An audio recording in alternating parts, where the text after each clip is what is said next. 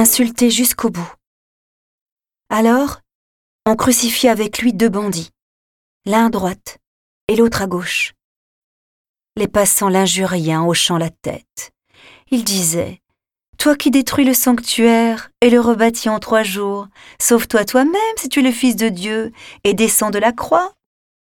De même, les grands prêtres se moquaient de lui avec les scribes et les anciens en disant il en a sauvé d'autres et il ne peut pas se sauver lui-même.